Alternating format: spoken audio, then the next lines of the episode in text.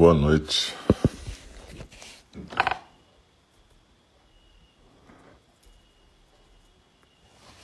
A gente está voltando para o segundo programa da quarta-feira, dia 20 de janeiro de 2021, que é exatamente a fala do Dharma. A gente está no Zendô virtual de Enindi. Eu sou o Alcio e a gente vai começar a nossa segunda prática de hoje, que é exatamente a fala do Dharma, que é uma leitura de um sutra, no caso, um sutra moderno, que é o livro De Pé na Beira do Abismo, da John Halifax Roshi. E eu lembro sempre que a fala do Dharma é uma forma de zazen. Então vocês continuem na postura, Pode ser na almofada, no chão, na postura do yoga, com o quadril mais alto que os joelhos. Ou pode ser na postura ocidental na cadeira, com os pés no chão, as coxas paralelas, a coluna ereta, a mão direita sustentando a mão esquerda com os polegares unidos. A cabeça bem equilibrada no pescoço, peito aberto e ombros soltos.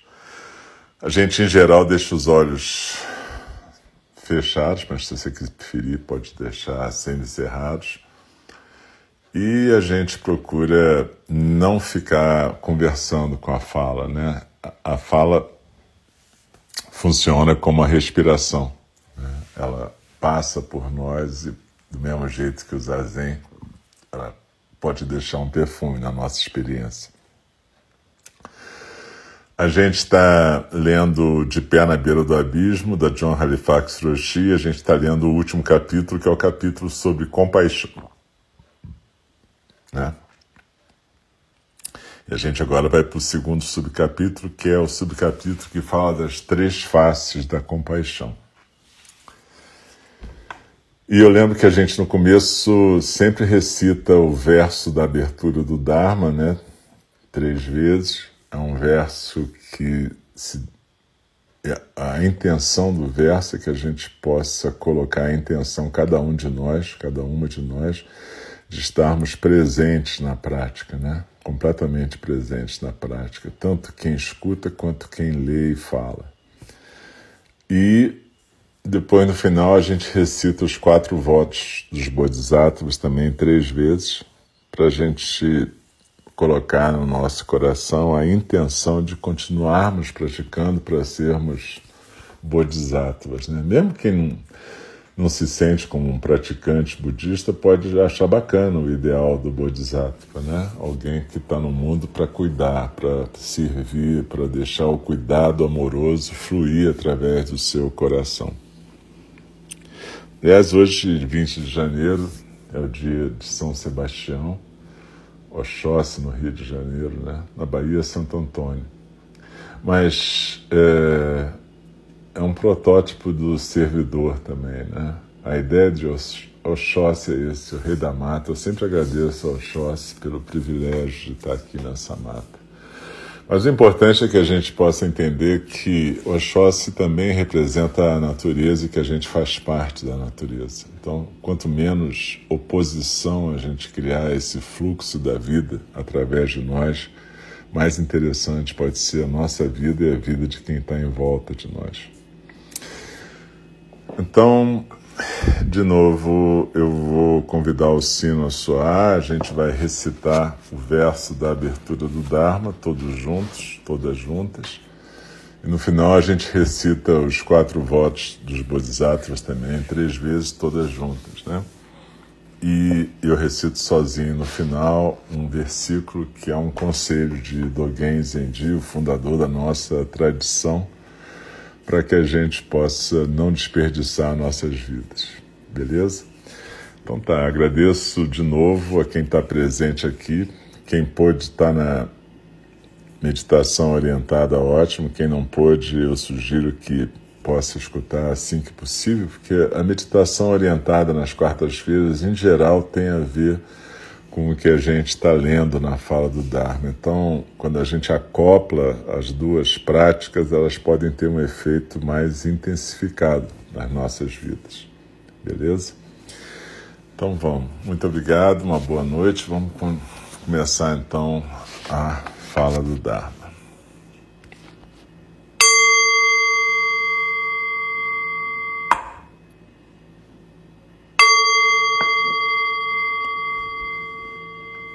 O Dharma incomparavelmente profundo e precioso, é raramente encontrado, mesmo em milhões e milhões de eras. A nós é dado vê-lo, ouvi-lo, recebê-lo e guardá-lo. Oxalá possamos verdadeiramente compreender e praticar o significado das palavras do Tathagata. O Dharma, incomparavelmente profundo e precioso, é raramente encontrado mesmo em milhões e milhões de eras. A nós é dado vê-lo, ouvi-lo, recebê-lo e guardá-lo. Oxalá possamos verdadeiramente compreender e praticar o significado das palavras do Tathagata.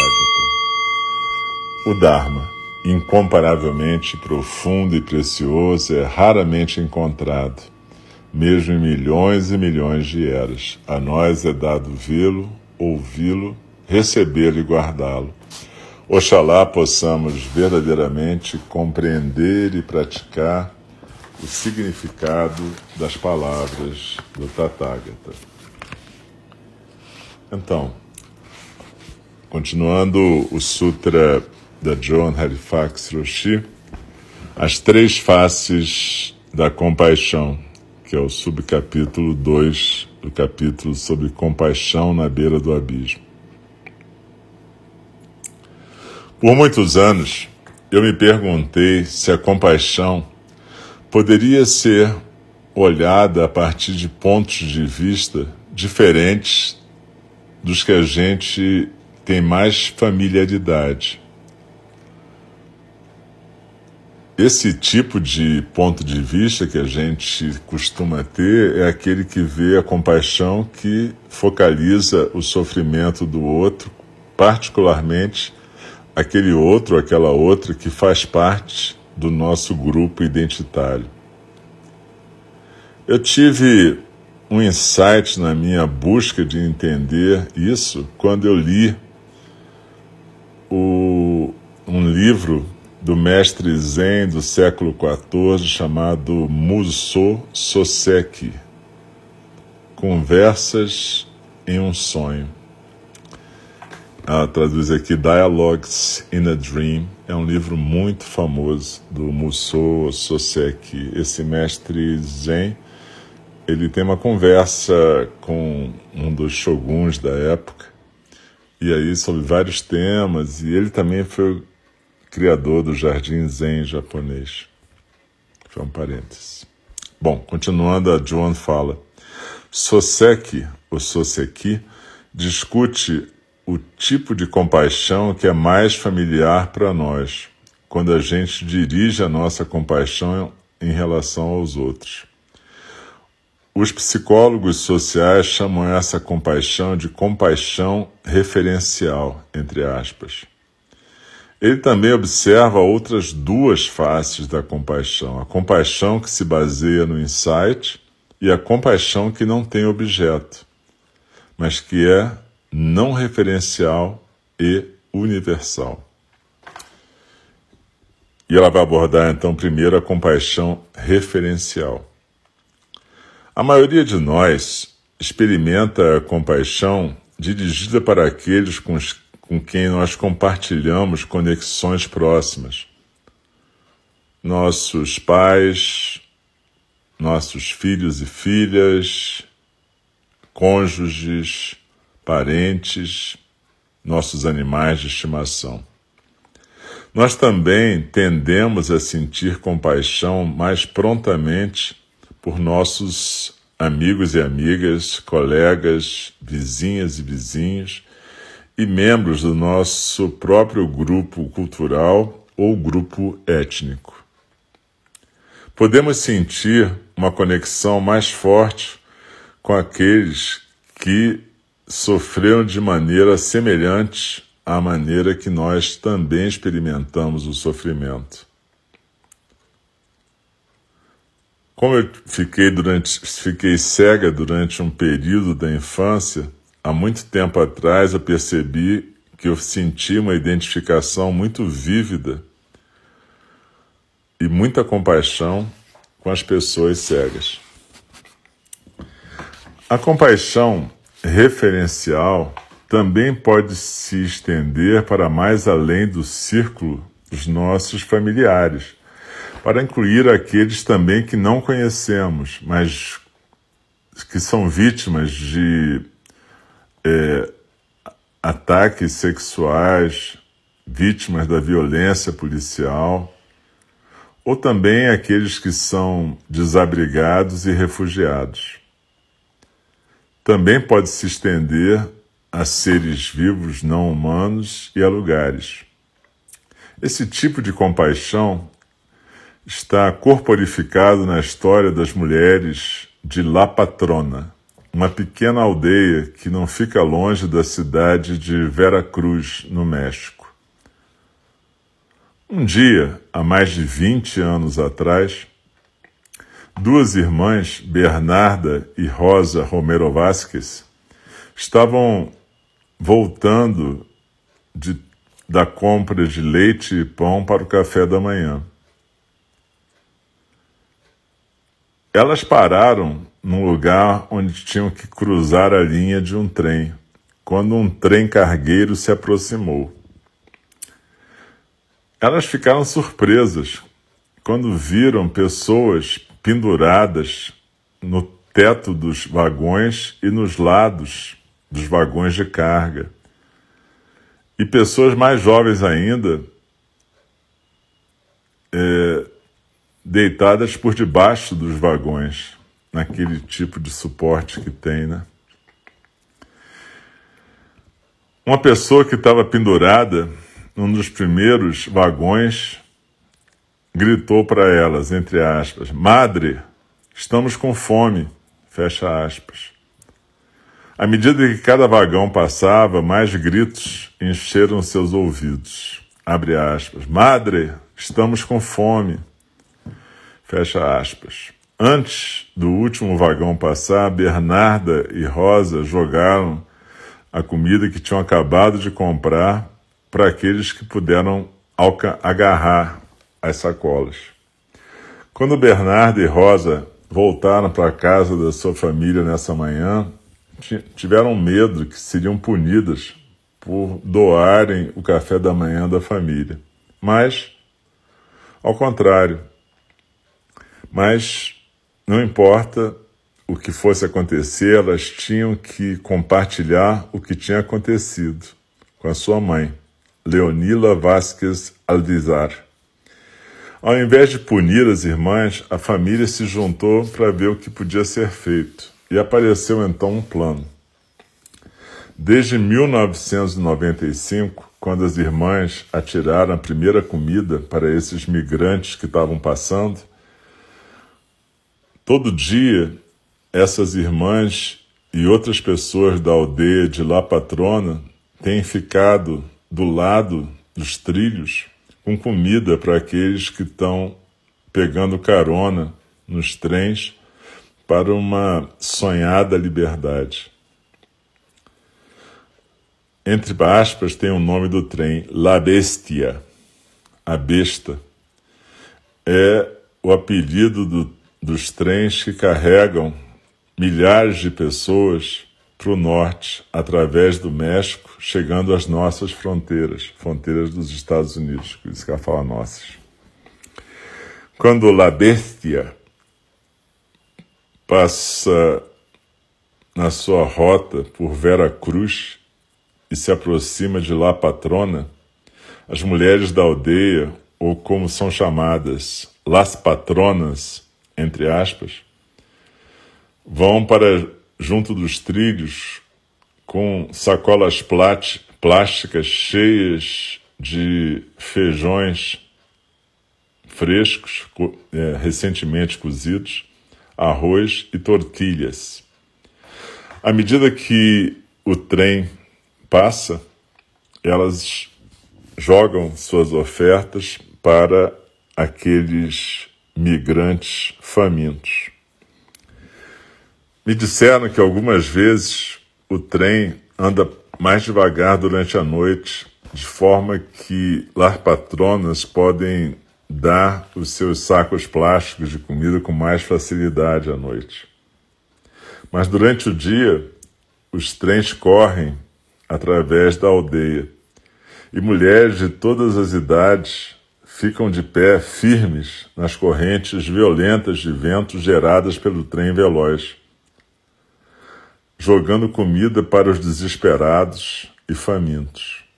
É um ato de pura compaixão.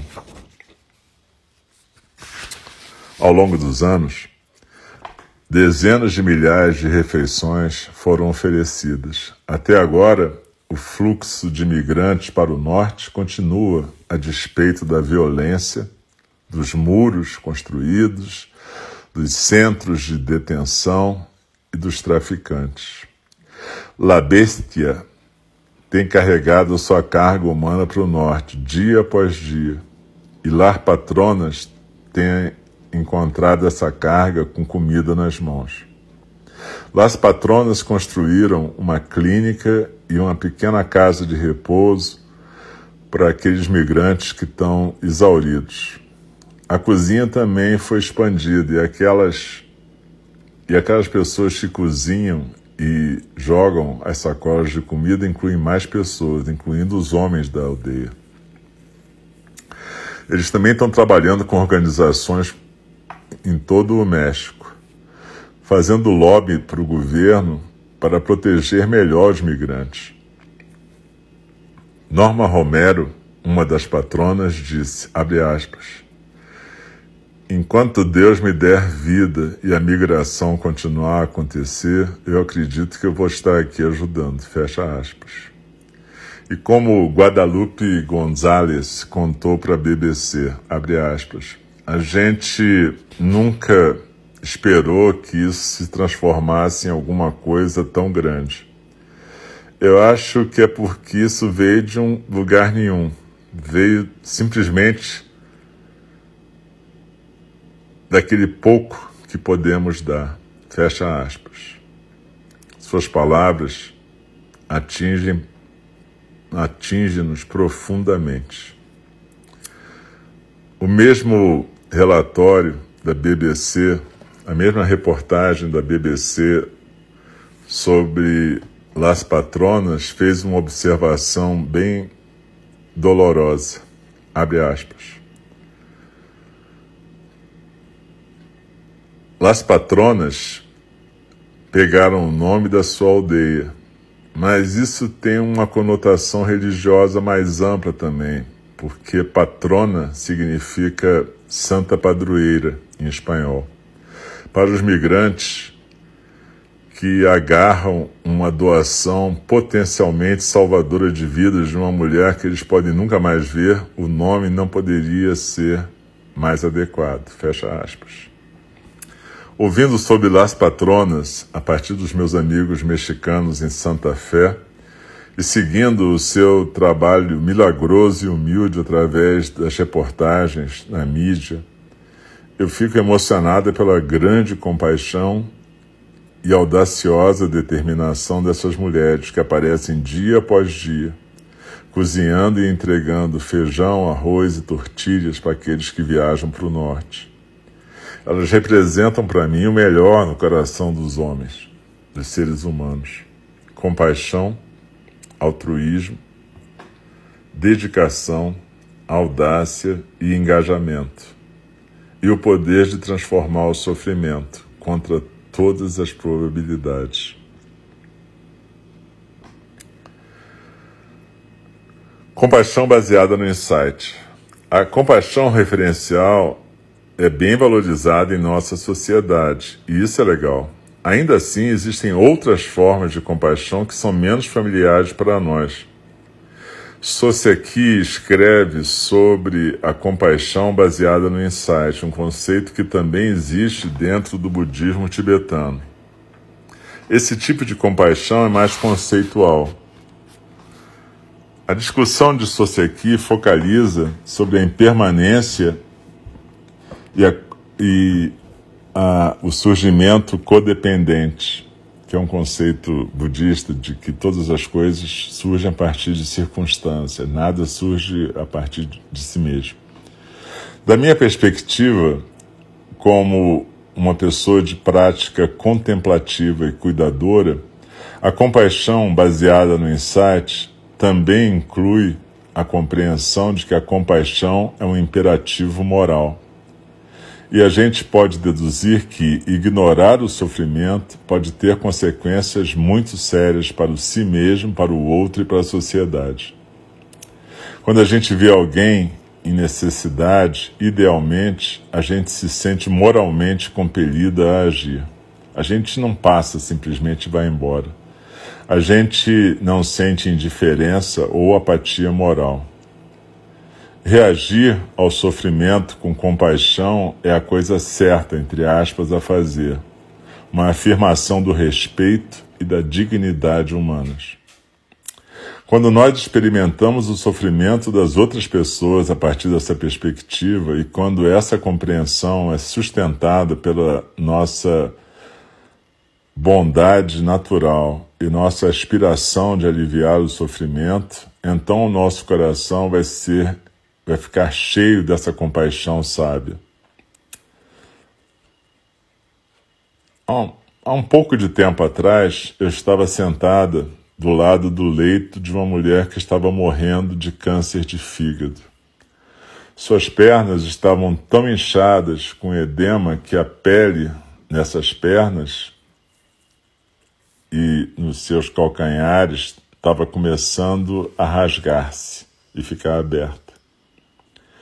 Isso foi um dia antes dela falecer, apesar de que eu não sabia disso naquele momento.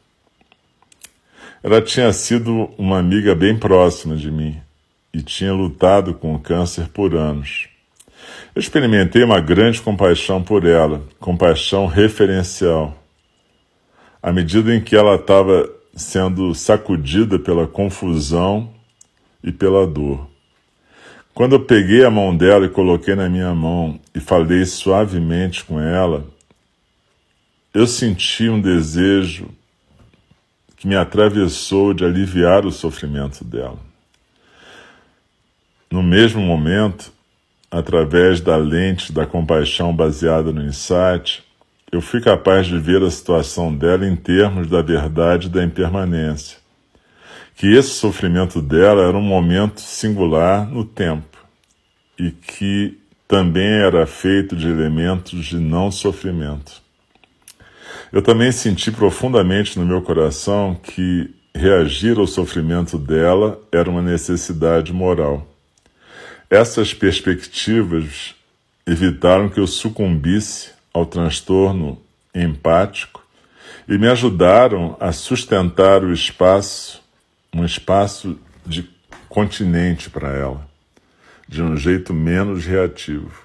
E finalmente, ficar junto dela com um amor que abraçou tudo isso. Esse subcapítulo é muito impactante, né? E a John está falando do Musou Soseki, que é um, esse monge do século XIV que estudou isso. E eu nunca me canso de admirar esses praticantes de tanto tempo atrás que, na verdade, eram profundos estudiosos da natureza humana, né? E eu sempre acho engraçado como no Ocidente a gente acha que a gente inventou tudo, né? Como se psicologia, medicina, tudo tivesse sido inventado de repente no Ocidente, né? na época que a gente chama época das luzes. Mas na verdade, na verdade, isso existe no mundo inteiro, de várias formas tradicionais. Não estou dizendo que não tenha valor o que é feito no Ocidente, apenas quero dizer que psicólogos existem na tradição budista há 2.600 anos. E a gente pode aproveitar esse contato para a gente aprender um pouco mais sobre isso. Mas Soseki falava da de três tipos de compaixão, né? A compaixão referencial, a compaixão baseada no insight, a compaixão não referencial. o exemplo da compaixão referencial é belíssimo, das Las Patronas, né? Quer dizer, a compaixão, essa é a compaixão mais é valorizada, mas é a mais, de certa maneira, é a mais comum, né? Aquela que a gente tem com o nosso grupo cultural, aquela que tem a ver com as pessoas que a gente conhece, com as pessoas que pensam como nós. A segunda, essa compaixão baseada no insight, que é o exemplo que ela dá aqui, é até um exemplo legal, porque apesar dela ter a compaixão referencial de ser uma amiga dela, que ela está sentada do lado, ela foi capaz também de ver uma outra coisa, né? Ver que aquele momento era um momento feito também de momentos de não sofrimento. Isso é uma menção a uma coisa que eu não vou explicar agora, mas que tem a ver com o Sutra do Coração e que tem a ver com essa, essa, esse surgimento codependente de tudo, né? Tudo que existe é formado de várias partes e nada existe por si só. É isso que a gente chama originação codependente no budismo. Depois vocês dão uma pesquisada, mas de qualquer maneira, essa possibilidade de sentir isso naquela hora, a verdade da impermanência, a verdade do fluxo da não dessa originação codependente naquele momento, protegeu a Joan de um transtorno empático que ia transformar ela numa pessoa inútil do lado da amiga. E ao contrário, ela pôde criar um espaço de continente, ela pôde ser um continente para aquela angústia da amiga, né? Fazer aquilo que o Winnicott fala, né? Ela foi uma amiga suficientemente boa para fazer o paralelo com a mãe suficientemente legal que pode conter a angústia do neném. Então ela pôde conter aquela angústia sem abafar essa angústia mas criando um espaço de sustentação para essa angústia. Isso a partir da compaixão, que, ele, que ela chama de compaixão baseada no insight, né? No insight, no caso aqui, da impermanência. E, ao mesmo tempo, né, a gente pode perceber que essa compaixão, todas as compaixões, né, mas a, a compaixão é um imperativo moral, né? E a gente está vivendo um momento extremamente difícil na nossa sociedade, no nosso país, no mundo inteiro, mas aqui no Brasil pior, porque aqui no Brasil os valores éticos e morais se dissolveram, né? E a gente tem governantes que não têm ética nem moral e que são pessoas criminosas e que estimulam não a compaixão, mas o descaso, o, a falta de respeito a falta de humanidade. Então, urge que cada uma de nós, cada um de nós, possamos fazer com que a nossa prática zazen, que a nossa prática de meditação, que a nossa prática de vida possa representar um contraponto com isso. A gente possa usar os nossos meios, as nossas vozes, aonde a gente participa, não para criar indignação, ficar xingando as pessoas, mas para ver maneiras de realmente trabalhar, de fazer com que essa compaixão possa funcionar melhor, né? Tem coisas práticas para fazer, desde pressionar congressistas até é, fazer vaquinhas para ajudar as pessoas. Tem mil coisas que a gente pode fazer na prática. Eu não estou falando de ficar indignado em rede social, estou falando de fazer coisas, né? E de poder estimular as pessoas a fazer coisas. Então, na verdade, a gente não, não adianta a gente ficar indignada. A gente tem, ao contrário, que dar exemplos e fazer coisas que possam lembrar as pessoas que o que sustenta uma sociedade são nossos valores éticos. Não é moralismo, mas o valor ético, o valor da humanidade, o valor da solidariedade e do cuidado amoroso. Então a gente tem que deixar o amor fluir por nós, mas que a gente possa estar presente de uma maneira mais clara, transparente e real nesse momento. E a gente, semana que vem, vai continuar com o estudo da compaixão não referencial. Que todos nós possamos realmente sermos vasos do Dharma, que a gente possa sermos singularidades que permitem que o Dharma seja compartilhado e transmitido. Que a gente possa ser uma fonte de compaixão, que a gente possa ser uma fonte de presença e que a gente possa ser um apoio umas para as outras.